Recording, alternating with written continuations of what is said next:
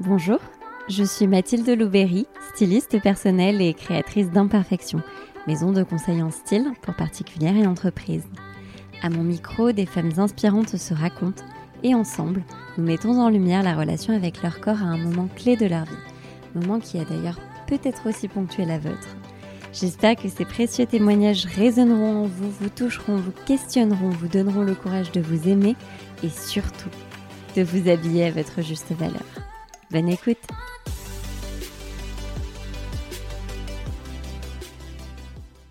Prendre le large pour éclore, c'est l'histoire de Bertille, qui pour ce quinzième épisode du podcast Imperfection, a décidé de se confier sur son coming out. Du qu'en dira-t-on à la profonde libération, elle nous dévoile aujourd'hui comment à 26 ans, alors de retour d'un voyage qui a duré 5 ans, elle réussit à dire aux siens qu'elle aime finalement les femmes. Évidemment, Bertille se confie aussi sur la question du corps qu'elle redécouvre et du corps désormais plus que jamais exposé à la comparaison. Aussi intime que puissant, son témoignage est une ode à l'amour et une ode à l'acceptation de soi. C'est donc avec une grande joie que je vous partage aujourd'hui ma discussion avec Bertille. Bonjour Bertille. Bonjour. Je suis ravie de t'accueillir sur le podcast Imperfection. Merci. Est-ce que dans un premier temps, tu peux te présenter, nous dire comment tu t'appelles, quel âge tu as, où est-ce que tu habites, ce que tu fais dans la vie? Alors, je m'appelle Bertille, j'ai 30 ans, je vis à Paris et je suis créatrice de lingerie. Créatrice de lingerie, est-ce que tu peux nous en dire un petit peu plus? J'ai créé ma marque qui s'appelle Bertille Isabeau il y a trois ans maintenant. Mhm. C'est de la lingerie donc euh, pour euh, femmes éthique, euh, faite en tout est fait en France Mhm, pour presque tous les corps, parce que je vais du XS au XXXL et aussi du sur-mesure. Euh, voilà, je fais pas de retouche photo, j'essaie de montrer les personnes telles qu'elles sont, euh, avec leur genre, leur, leur couleur de peau, leur corps, leur âge, voilà, tout ça. Oui, de belles valeurs pour valoriser les beautés plurielles, si j'entends bien.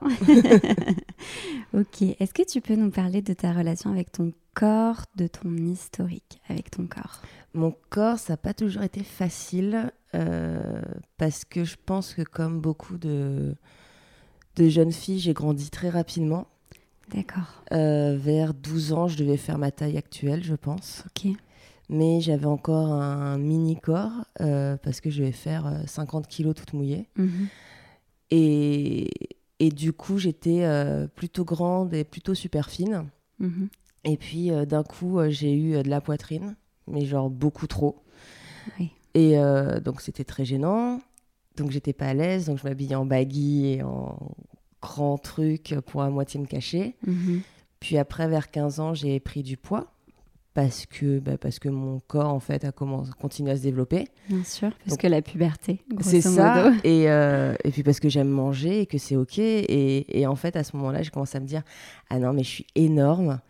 Et, et je me rappelle me regarder dans le miroir et me dire que j'étais beaucoup trop grosse. Enfin, le, le terme est quand même super fort. Mhm. Alors que je faisais encore une fois genre 54 kilos. Oui. C'était. Enfin. Mm. C'était pas gros, en fait. Oui, c'était exagéré comme. Ouais. et, euh, Comme et du coup, à partir de ce moment-là, j'ai enchaîné des périodes de. euh, je fais méga attention, euh, puis je me laisse aller, puis je refais méga attention. Mhm. Enchaîné avec beaucoup de sport, et, et puis c'est devenu n'importe quoi. Jusqu'au jour où je me suis rendu compte, vers, je sais pas, 23, 25 ans, qu'en fait, je, je fais entre 60 et 65 kilos, Mhm. Et c'est OK Mhm. et c'est mon poids de forme et, et que j'aime faire du sport parce que j'aime me dépenser mais il faut pas que ça soit pour le pour maintenir mon corps en fait Oui. et que j'aime manger aussi Mhm. j'ai pas envie de me j'ai pas envie de me me frustrer là-dessus donc voilà ça a été depuis euh, là j'ai 30 ans ouais depuis mes 15 ans ça a été un peu euh, un peu Oui. difficile avant de réussir à me m'écouter et me tolérer on va dire Te tolérer, oui. Ouais. Parce que tu m'as dit quelque chose, une expression qui m'a marqué tout à l'heure. Tu m'as dit j'ai pris de la poitrine très vite Mm. et c'était gênant. C'était Ouais. gênant pour toi, c'était gênant pour les autres. Bah, c'était gênant déjà pour moi parce que euh, je suis vraiment passée de euh, un 85B à un 85E en six mois. Oui. Pour les personnes qui écoutent et qui savent peut-être pas, 85 c'est le tour de dos. Mhm. Euh, la, la lettre c'est la taille du bonnet. Et pour le coup, j'avais un mini dos avec des énormes seins. Mhm. Et euh, bah, déjà, j'avais toutes mes potes qui me faisaient parler que de ça. D'accord. Donc, euh, quand on a toutes ces copines qui sont ah non, mais toi, t'as des seins énormes. Et qui après disent euh, les petits seins, c'est mieux parce que nous, on peut sortir sans soutif. Et dire, en fait, je vous ai pas attaqué. Oui. Une compétition euh, ouais, j'avais 14 ans. ouais. J'essayais juste, en fait, d'enfiler un t-shirt sans, sans être euh, gênée. Est-ce que tu trouvais de la lingerie à l'époque adaptée euh, du Eh coup à ben, ton petit tour de dos? C'était super compliqué. Euh, ma grande sœur, parce que j'ai deux grandes sœurs, l'une de mes grandes sœurs travaillait en tant que job étudiant dans une boutique de lingerie, Mhm. justement. Et un jour, elle avait dit à ma mère, non mais venez, on va chercher, on va trouver. Et, c'est là, en fait, qu'on a découvert que je faisais du 85E. Ouais. Et on a dit, waouh, c'est énorme. Mm. Enfin, bon, mes sœurs m'ont dit aussi qu'elles étaient un peu jalouses. Dit que j'avais tout, tout piqué à la, à la remise des, des seins. Mais, euh, mais puis même, c'était difficile dans la rue, le regard des, des hommes et des garçons. Enfin, Ouais. parce que du coup, ça donnait un corps vraiment trop fin, trop grand, avec trop de poitrine. Enfin, c'était pas du tout euh, harmonieux. À tes yeux. À mes yeux, ouais. Mhm. Alors là, tu as 12 ans, c'est qu'une. Plus de 10 ans après que tu commences à t'accepter. Ouais. Ouais. Ouais. Ok. Et alors, de quel moment euh, clé de ta vie de femme tu as décidé de nous parler aujourd'hui Moment qui a bouleversé ton rapport à ton corps et par extension à tes vêtements? Ben, quand j'ai fait mon coming out vraiment à tout le monde. Oui. où là, euh, c'était plus juste euh, moi qui le savais. Parce que ça, plein de gens m'ont dit Ah non, mais je le savais. Mais enfin, moi aussi, je le savais. J'étais au courant à la Oui. première. mais euh, mais il y a toujours un pas entre Et le alors, savoir et le étais dire. au courant à quel âge? Je pense que je l'ai à peu près toujours su. Oui. Vraiment. Parce que je me rappelle de mes 14-15 ans me dire que, ouais, c'était les filles, c'était vraiment cool. Mhm. Et, et en même temps, à ce moment-là, bon, déjà, j'étais dans une école privée catholique, euh, Oui. Où autour de moi, il, semblait avoir que des personnes hétéros. Mhm. Mes sœurs et mes parents avaient des potes euh, homo, donc je savais que c'était possible. Mhm. Et à la fois, je me disais que c'était pas forcément peut-être possible pour moi. Enfin, je, je voyais pas d'autres lesbiennes autour de moi, de mon âge. Oui. Donc je me disais que bah, y en avait pas. D'accord. Donc voilà, mes potes commençaient à avoir des, des copains, donc je me suis dit, bon, bah, pourquoi pas Euh, Ça peut. euh, bon, ça peut passer le temps, quoi. Enfin, on peut, puis on peut voir, c'est Ouais. pas grave. Et en fait, du moment où j'ai eu euh, des copains, après, je me suis dit que je pouvais peut-être plus changer d'avis. C'est grave, hein, comme on peut, euh, on peut se bloquer. Parce que je me suis dit, bah, en fait, ma- pour, ma, pour tout le monde, je suis hétéro. Oui, donc je peux plus changer. Non, je ça peux plus dire, euh, en fait, je suis autre chose. Hmm. Et alors, tu as commencé à fréquenter des garçons à quel âge? 16 ans, Ok. Et tu as fait ton coming out à 27. D'accord. du coup, tu as commencé à fréquenter des filles. Mm. euh, à quel âge? Parce qu'il y a une En- différence entre le dire et, Ouais. euh, Alors, en le faire. En soirée, j'ai. Quand je buvais, maintenant je bois plus d'alcool depuis 10 ans, Mhm. mais euh, on va dire entre mes 15 et mes 20 ans, dès que j'étais un peu bourrée, je- j'embrassais des filles ou je Ouais. m'arrangeais toujours pour me retrouver avec des filles. Ok. Euh, sous couvert de haha, je suis bourrée, c'est rigolo. Oui, oui, évidemment. Mais voilà. Euh, et puis après, il y a quand je suis, quand je suis partie aux États-Unis, Mhm. À quel âge? À 23 ans. Oui. Là, je savais. En fait, le fait d'être partie aux États-Unis, ça m'a vraiment donné la, la possibilité d'être euh, d'être vraiment moi-même, enfin, de devenir cette personne, parce qu'il ne connaissait pas Bertie, en fait. Eh oui. Donc, du coup, je pouvais vraiment me présenter en tant que euh, bonjour. Alors, c'est drôle, parce qu'au début, je me suis présentée euh, en tant que bonjour, euh, Bertie, oui, je suis bi. petite transition. Ouais. Jusqu'au jour où je leur ai dit, non, mais en fait, j'aime les filles, quoi. Enfin, faut arrêter. D'accord. Et tous mes potes ont dit, bah ouais, on le sait. Tout Ouais. le temps euh, fourré euh, dans tel bar lesbien, tu vas tout le temps dans tel soir. Enfin, on le sait, en fait. Oui. Et, et c'était un vrai soulagement. Mhm. Et alors ça, à 23 ans, du coup, euh, loin de chez toi, c'était où aux États-Unis À New York.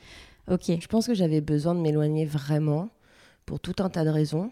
Mais ça m'a permis aussi de, de libérer qui, qui j'étais vraiment. Oui. C'est ça. C'était important euh, de prendre le large pour, euh, voilà, pour dire ok, ben ouais, je suis gay, c'est comme ça. Et, de revenir euh, vraiment en- un peu en toute puissance, quoi. Donc, t'es revenu combien de temps après? Cinq ans après. Ah oui, 5 ans après. D'accord. Mm. Mais du coup, tu as fait du coup ton coming out, tu m'as dit à 26-27 ans. Mm. Donc, tu as annoncé, c'est ça, chez Mm. toi, euh, quelques années après, du coup, euh, avoir commencé à fréquenter des filles. Ouais, mais mes parents et tout le monde l'a bien pris. Hein. Ouais. Enfin, c'est d'ailleurs, toi qui c'est te drôle. mettais des barrières. Je me, puis je me mettais une pression de dingue quand je l'ai dit à mes parents. On se promenait dans le marais et, euh, et je venais de me séparer. C'était c'était très compliqué. Et à ce moment-là, euh, c'est mon père qui me dit bah, la, la prochaine personne que tu, que tu, avec qui tu seras. euh, Et c'est drôle parce qu'il avait dit la prochaine personne. Il avait Mhm. pas. Du coup, je leur ai dit oui, bah, d'ailleurs, il y a de grandes chances que ça soit plus une fille qu'un garçon. Et mon père qui me dit bah, c'est pour ça que j'ai dit personne. Et, et du coup, je dis, oui, je, je crois que je suis gay. J'ai commencé à moitié à pleurnicher. Et c'était là, mais c'est OK en fait. Il n'y a pas de. Ah oui, donc une grande compréhension euh, Ah ouais. de la part de tes parents, de la part de tes sœurs également. carrément. Mais Beryl m'a dit, mais on l'a toujours su. Avec Ré- Rémi, c'est son, son mari. Oui. Ils sont ensemble depuis toujours. C'est-à-dire que j'ai l'impression de. de- De toujours les avoir connus ensemble. Ah oui, ça fait tellement des millions d'années que Rémi m'a connu enfant. Oui. et ils étaient là, bah, on le savait. On attendait juste que tu le dises. Qu'est-ce que qu'est-ce que t'en as pensé toi que tout le monde te dise je le savais, on le savait? Bah, de un, je me suis dit, j'ai vraiment perdu des années. Ah oui, d'accord. Donc le regret. Ouais, de me dire, euh, en fait, je me suis euh, coincée dans un truc relou à me limiter alors qu'en fait, euh, bah, en fait, c'était ok. Mhm. J'avais le droit de changer d'avis, j'avais le droit euh, d'être lesbienne et voilà. Et d'avoir expérimenté les hommes. Ouais, ouais, carrément en fait, parce que bah, c'est et, et c'est ce que je dis maintenant à tout le monde, c'est fluide ces choses-là.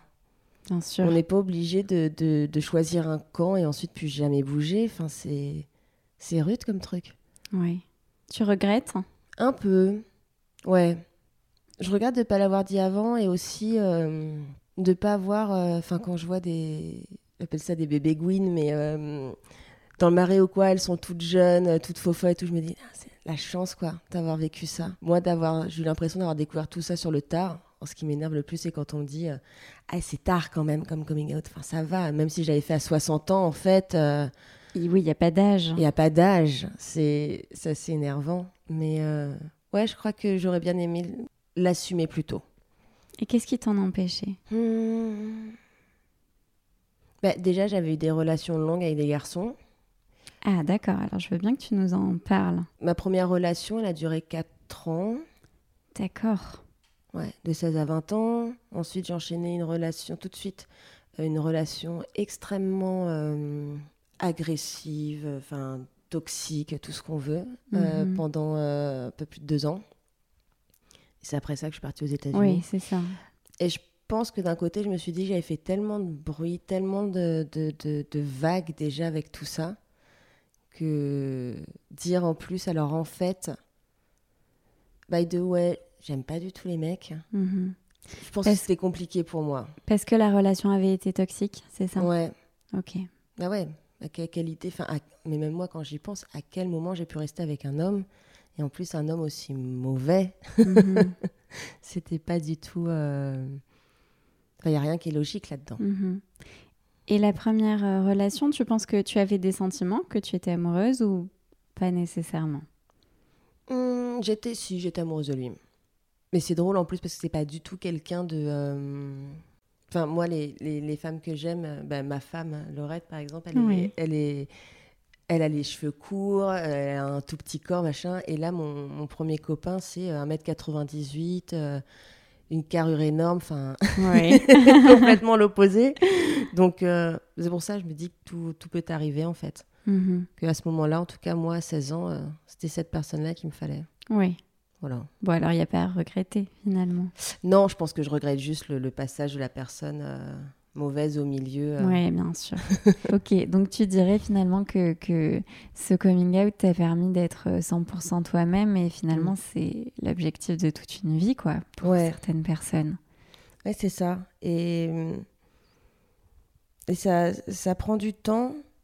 J'aurais été frustrée, je pense, si ça avait pris encore plus de temps. Mais à la fois, euh, c'est cool parce qu'aujourd'hui, j'ai que 30 ans et je me dis que déjà, euh, je sais où je suis. C'est beau. Ouais, c'est super émouvant parce qu'effectivement, c'est pas souvent le cas. Quoi. Qu'à 30 ans, on me dise mm. euh, bah, je, je, suis 100% moi-même et fière de l'être. Ouais, et, et, je pense que ça l'aurait ça aurait jamais été le cas si j'étais restée dans, dans ce modèle hétéro que j'avais installé. Oui, et si tu n'étais pas partie? Oui, si j'étais pas partie.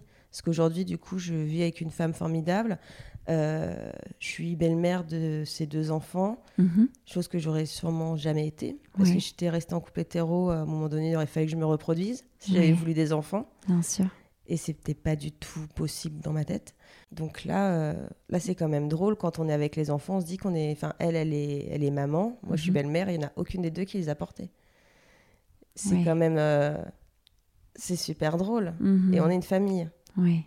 Et donc là, c'est une évidence euh, pour toi, ça l'a été pour ta famille et, euh, pour tout le monde? Oui, oui, c'est. Mais Laurette, je l'ai rencontrée juste après mon retour. Mhm. elle passe son temps à dire, enfin, on passe notre temps à dire qu'elle m'attendait à la sortie de l'avion tellement c'était c'était rapide, mhm. alors qu'on s'est rencontrés sur une application. D'accord. Et en fait, ça, marché direct. Ok. Et pourtant, c'était pas évident parce que moi, je venais juste de revenir. J'avais pas de, j'avais pas de maison, j'avais pas de job, j'avais plus rien. T'habitais où? Euh, bah, J'ai fait des sous-locs. Ok. Des sous-locs à droite à gauche. Mhm. J'attendais que mes cartons reviennent de New York. Euh, elle, elle était en train de changer de job alors que ça faisait 12 ans qu'elle avait bossé dans la même boîte. D'un coup, elle changeait. Mhm. Elle a ses deux enfants. Euh, qu'elle a eu avec son ex-femme. Enfin, beaucoup, beaucoup de choses. D'accord. Et en fait, euh, bah, ça a marché. Ça a marché, ok. et du coup, vous vous êtes rencontrés sur une application gay, j'imagine. Ouais. Donc là, tu avais complètement euh, sauté ah le pas. J'avais plus du tout envie d'aller de, d'aller de faire semblant ou de parler avec des garçons. J'avais pas du tout envie de ça. Il y a eu un déclic ou euh, c'est vraiment le fait d'être à New York et, euh, et au fil de l'eau, en fait, c'est devenu une évidence Ouais, c'est un, peu, euh, c'est un peu step by step où je me suis rendu compte que j'avais que j'avais plein de potes mecs, mais que avoir des relations avec eux. oui, ça t'intéressait plus. C'est ça. J'entends que qu'en fait, le fait de, de, faire ton coming out, ça a été mm. hyper euh, empouvoirant pour toi, mm. je me trompe Non, c'est vraiment euh, ça. C'était comme si tous les jours, j'apprenais des nouvelles choses euh, sur moi, sur les autres, et, et tu redécouvres tout, en fait, mm-hmm. en commençant par toi-même. Déjà, faut réapprendre un peu, c'est bête de dire ça comme ça, mais des, des codes de, de drap, comment euh, brancher les gens, comment. Et puis tout ce que tu as appris dans ta vie hétéro, en fait, euh, bah, faut le mettre de côté mm-hmm. et faut recommencer. Oui. Et ça fait super peur au début. Euh, c'est. Il y a plein de questions qui te passent par la tête. Euh, c'est vraiment, ouais, du, encore une fois, du step by step. Tous les jours, mhm. tu apprends un peu plus et tu te rends compte de euh, qui, quelle personne tu as envie d'être. Oui. Et, et, après, bien sûr, il y a toutes les questions aussi de euh, comment gérer ton corps face à quelqu'un qui a le même corps. Mhm. C'est assez particulier. c'est tout bête, mais des questions, par exemple, d'épilation. Est-ce que je m'épile les jambes ou pas? Oui. Est-ce que si je le fais que la personne en face le fait pas, comment on gère? Comment on en parle? Enfin, non, mais c'est. Ah non, non, mais je, je sous-estime pas du tout la problématique. C'est beaucoup de stress. Et alors, est-ce que tu en parles avec les partenaires que tu as, les premiers partenaires? Euh, Non, je l'ai toujours joué un peu. Euh, un peu, bah, c'est comme ça, c'est mon corps, et voilà. Ah ouais. Et, euh, Ah oui, donc il y a eu cette affirmation, enfin ce passage en force, un petit peu de je suis comme ça, je l'assume. Ouais. Oui, tu l'as vécu comme ça Ouais, j'ai vécu comme ça. Et euh, ce qui est drôle, c'est qu'en rentrant à Paris, euh, je, me suis, euh, je me suis un peu adoucie. Par exemple, avec Laurette, au début, je crois pendant les six premiers mois, je passais ma vie à me raser les jambes, alors qu'elle le sait très bien en fait que j'ai pas les jambes lisses tout le temps. Mais, mais c'était un peu mon truc. Pour maintenant, autant dire que on s'embête plus à passer nos journées à se raser les jambes. on a appris à, à, se dire ok, notre corps est ainsi et c'est Mhm. ok. Ouais. Et mais c'est c'est assez drôle. Ouais. Tout- tout ces- toutes ces petites choses. euh, bah, Il y a aussi cette comparaison entre, entre les corps qu'on nous a toujours appris, cette espèce de compétition. Ah oui. Tu vois, euh, la, la, la forme euh, des seins, est-ce que elle, a le ventre plat et toi non? Est-ce que, enfin, toutes ces choses-là, c'est. Et alors, ça a influencé, toi, la perception que tu as de ton corps à ce moment-là? À ce moment-là, oui, bah, je trouve, de toute façon, je trouve très facilement que les gens autour de moi ont toujours des corps plus jolis. Donc, euh, Évidemment. Pourquoi se flatter après tout? Et, et en fait, c'est euh, bah, c'est avec Laurette que, euh, que je me suis dit que mon corps était pas, pas, pas si mal que ça. Mhm. Euh, J'ai eu l'impression d'être beaucoup plus puissante. Ouais. Dans quel sens? Bah, de reprendre possession de mon corps, Mhm. De j'avais l'impression en- enfin j'ai l'impression en fait que quand j'étais avec des hommes euh, j'étais plus dominée que dominante Mhm. alors que là je pouvais vraiment être égal à égal Ouais. et, euh, et alterner en fait enfin on n'est pas toujours obligé de dominer ou d'être dominé mais de de pouvoir de pouvoir être à la fois euh, rassurante et rassurée Mhm. en fait c'est plus ça Oui. Et du coup c'est très agréable Ok. et puis de se dire bah en fait je peux compter sur moi-même Euh, je peux faire les choses toute seule j'ai pas besoin d'un mec à côté de moi enfin je le vois au quotidien Euh, quand on a quelque chose à bricoler à la maison on le fait Oui. on n'attend pas que quelqu'un euh, vienne nous le faire Mhm. Et du coup, on est vraiment.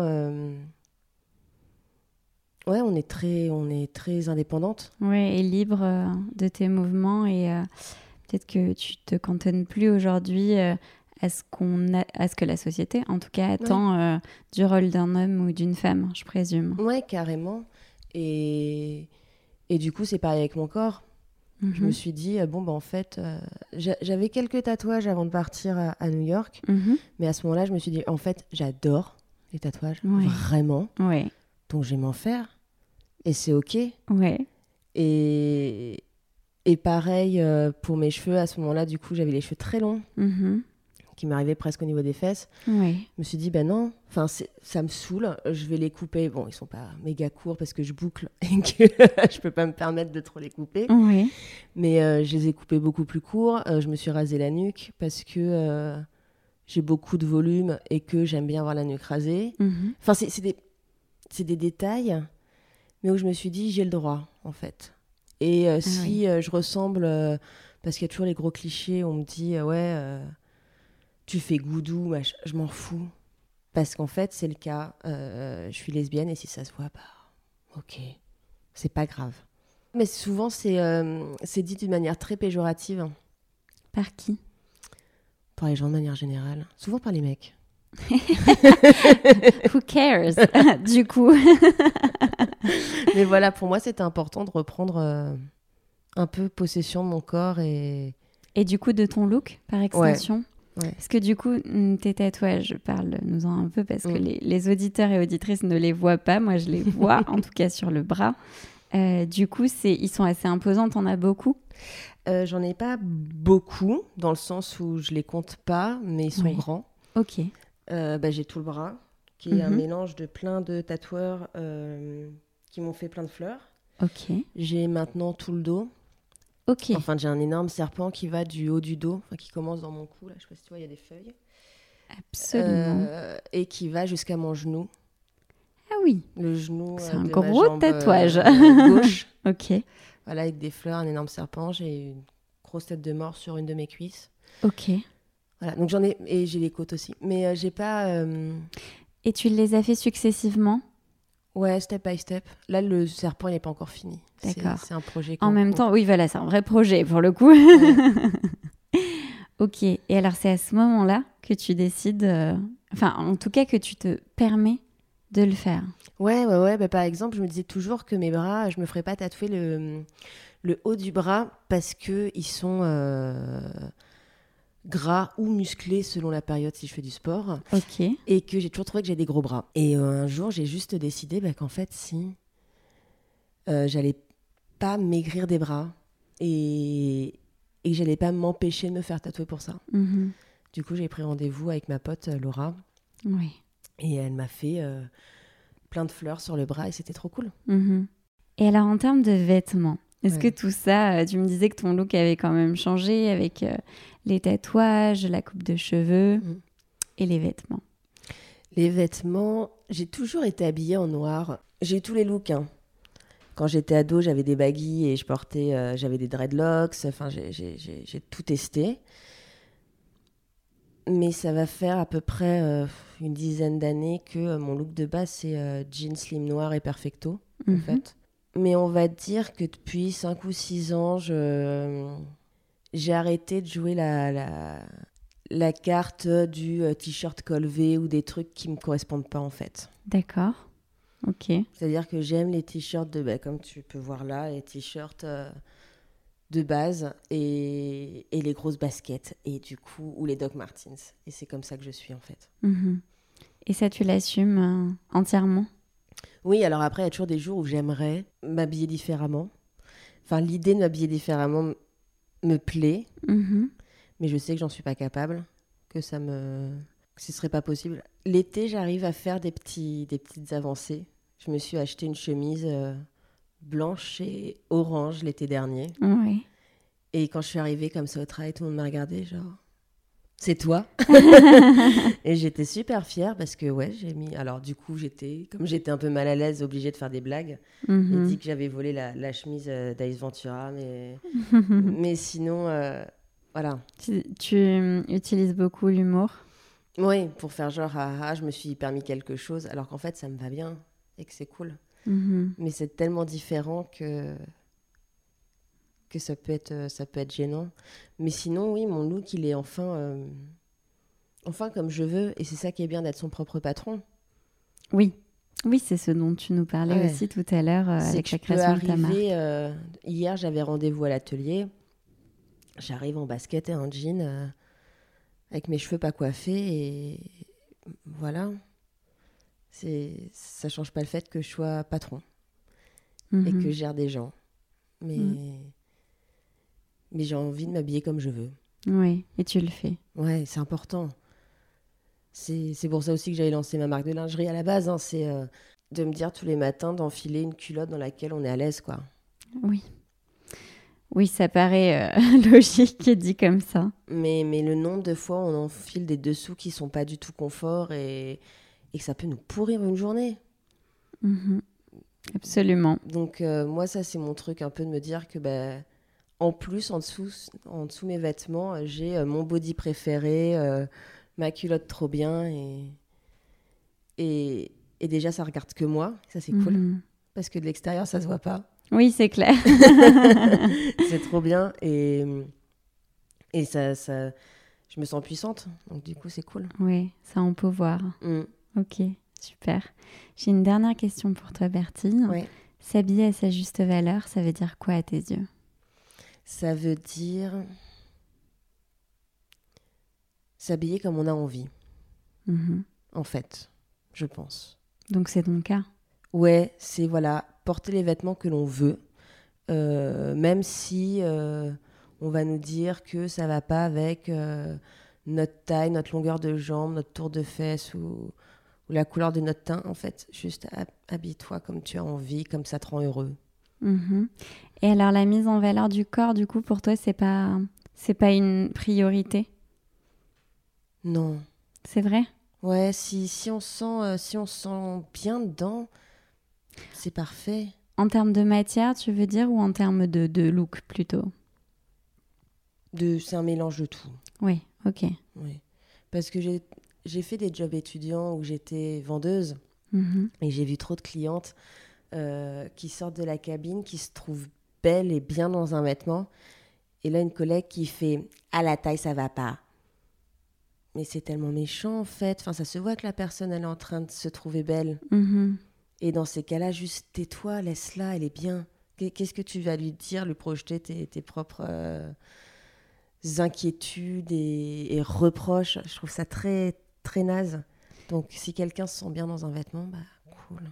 Oui, oui, oui, absolument. C'est marrant parce que euh, quand je t'entendais dire euh, initialement euh, qu'on se fichait de la taille, qu'on se fichait de la forme, effectivement, sous réserve que, que, la personne se sente bien à l'intérieur, effectivement. Et c'est, enfin, à mon sens, mais je pense qu'on partage ça, la perception qu'on a de soi dans un vêtement, si elle nous plaît, mm. évidemment, il faut faire fi de tous les codes de morphologie, de, de, de, de dictat de la mode. non, c'est clair. ok. Merci Bertie pour ton partage super touchant. vous êtes toujours là C'est que les mots de mon invité ont particulièrement résonné en vous et j'en suis ravie parce que le message que j'ai à cœur de vous faire passer en vous partageant ces fragments de vie, c'est qu'il n'est jamais trop tard pour apprendre à aimer votre corps tel qu'il est. Alors si vous aussi, vous souhaitez faire le point sur la relation à votre corps et à votre garde-robe, je vous donne rendez-vous dans les notes de l'épisode pour prendre rendez-vous avec moi puisque je vous offre un call powerman de 20 minutes. Ah, et une dernière chose, si vous avez aimé l'épisode, n'hésitez pas à me le dire en commentaire ou en laissant 5 étoiles. Ça vous prend quelques secondes et moi, c'est ce qui m'aide le plus pour faire connaître le podcast. Take care, Mathilde, d'imperfection.